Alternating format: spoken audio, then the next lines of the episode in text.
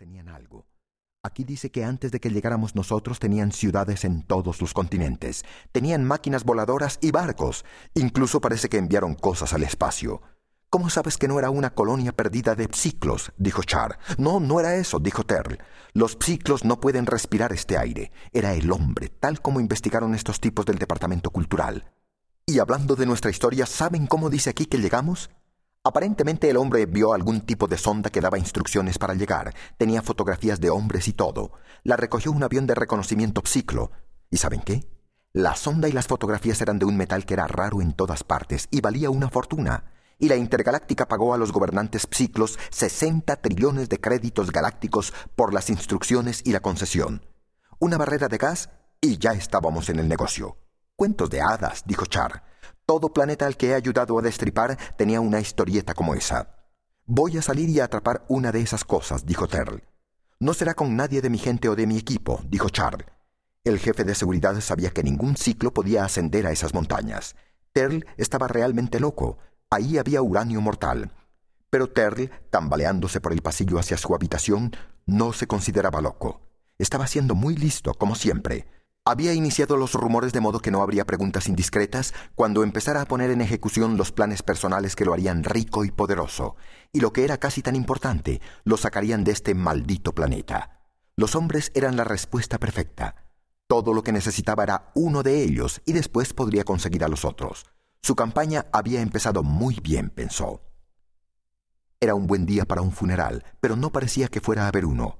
Johnny Goodboy Tyler estaba de pie junto a su caballo en el extremo superior del amplio prado montañoso y miró descontento la aldea dispersa y deteriorada. Su padre estaba muerto y tenía que ser enterrado de manera adecuada. No había muerto a causa de las manchas rojas, de modo que no había peligro de que alguien las cogiera. Sencillamente sus huesos habían cedido de modo que no había excusa para no enterrarlo debidamente. Sin embargo, no había señales de que alguien fuera a hacerlo. Johnny se había levantado en la oscuridad del amanecer, decidido a tragarse su dolor y ocuparse de lo necesario. Había llamado a gritos a Windsplitter, el más veloz de sus caballos, y había descendido a través de los peligrosos desfiladeros hasta la meseta más baja, y después de mucho cabalgar y trabajar, había logrado empujar hacia la pradera montañosa a cinco animales del ganado salvaje. Después aplastó la cabeza del más gordo y ordenó a su tía Ellen que encendiera el fuego y cociera la carne. Entre la gente de talla mediana, Johnny Goodboy se destacaba por media cabeza, seis pies de músculo que brillaban con la bronceada salud de los veinte años. Johnny recordó el último gran funeral que había visto cuando tenía unos cinco años, cuando había muerto Smith, el alcalde. Había habido canciones, plegarias, un banquete, finalizando con una danza a la luz de la luna. Más recientemente se habían limitado a arrojar los muertos en el negro barranco rocoso debajo del estanque, dejando que los coyotes los limpiaran. Esa no era la manera de hacerlo, pensó Johnny. En todo caso, no con su padre. Pasó junto a las ruinas putrefactas de las cabañas de las afueras. Cada año que pasaba se derrumbaban más. La leyenda decía que en ese valle había habido miles de personas, pero Johnny pensaba que esto era una exageración. Había abundancia de comida. Las amplias praderas al pie de los montes habían estado llenas de ganado salvaje, cerdos y manadas de caballos. Había una gran cantidad de agua gracias al deshielo y los arroyos, y si alguien los sembraba y los cuidaba, los pequeños trozos verdes progresaban. Según parece, los animales se reproducían, pero el hombre no, al menos no lo suficiente. Los índices de muerte y de nacimiento estaban desequilibrados, con la muerte como ganadora. Aun en los casos en que nacían niños, a veces tenían solo un ojo o un pulmón y había que abandonarlos en la noche helada. Los monstruos eran algo no deseado. Johnny había oído hablar de estos, pero nunca había visto uno. Johnny obligó a Windsplitter a seguir el camino que conducía al Palacio de Justicia. El antiguo edificio era el único que tenía cimientos y suelos de piedra. Alguien había dicho que tenía mil años de antigüedad, y aunque no lo creía, el lugar lo parecía. En la estructura superior no había un tronco que no rebosara de agujeros de gusanos. El pastor Stafford está dentro, dijo Chrissy, la hermana menor de Johnny. Era una chica delgada, muy bonita, de unos dieciocho años. Tenía grandes ojos negros en extraño contraste con su cabello color trigo. Se había envuelto en una piel de ante muy ceñida que mostraba sus senos y parte de sus muslos desnudos. Su hermanita Patty, una copia en ciernes de la mayor, se mostró despierta e interesada. ¿Va a haber un verdadero funeral, Johnny? Johnny no contestó. A los siete años, Patty no tenía padres y apenas un hogar, y el sol salía y se ponía para ella solo con las soberbias órdenes de Johnny. El pastor Stafford estaba despatarrado sobre un montículo de hierba sucia, con la boca abierta por los ronquidos y las moscas volando a su alrededor. Johnny lo movió con el pie.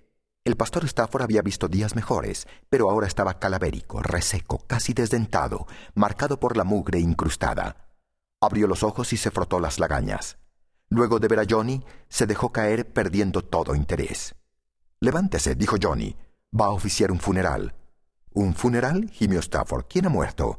Sabe muy bien quién ha muerto. Estuvo allí al final. Oh, sí, su padre, un buen hombre. Bueno, tal vez fuera tu padre.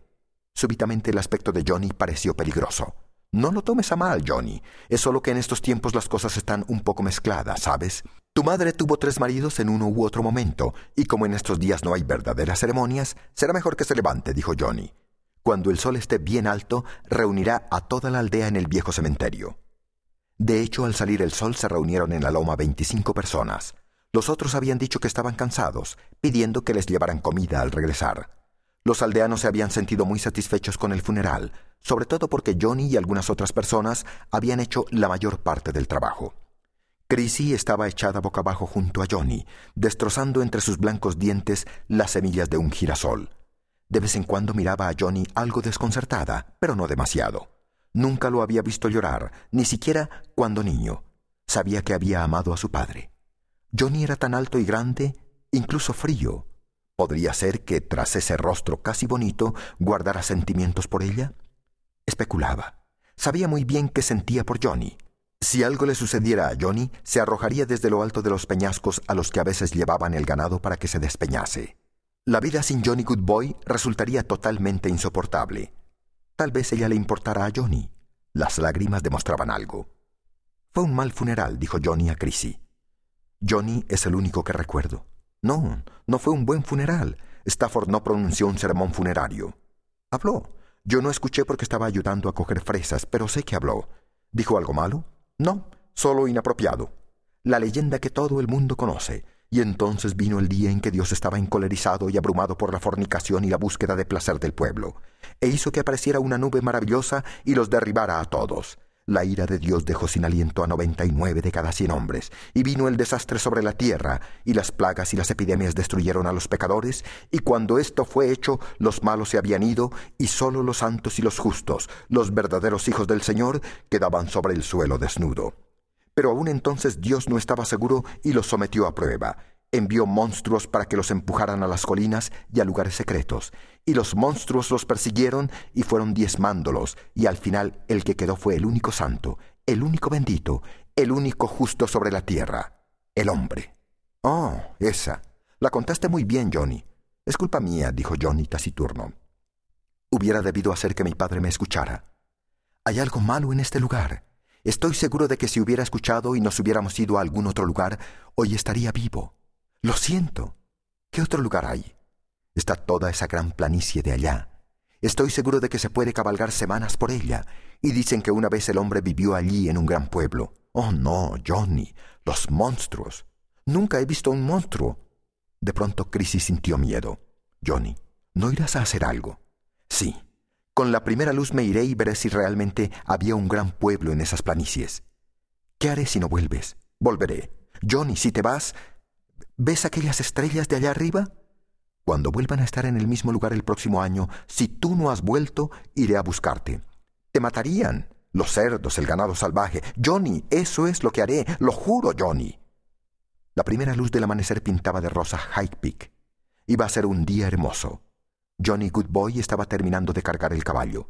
Unas volutas de humo se levantaban del fuego del desayuno de la familia Jimson. Estaban asando un perro.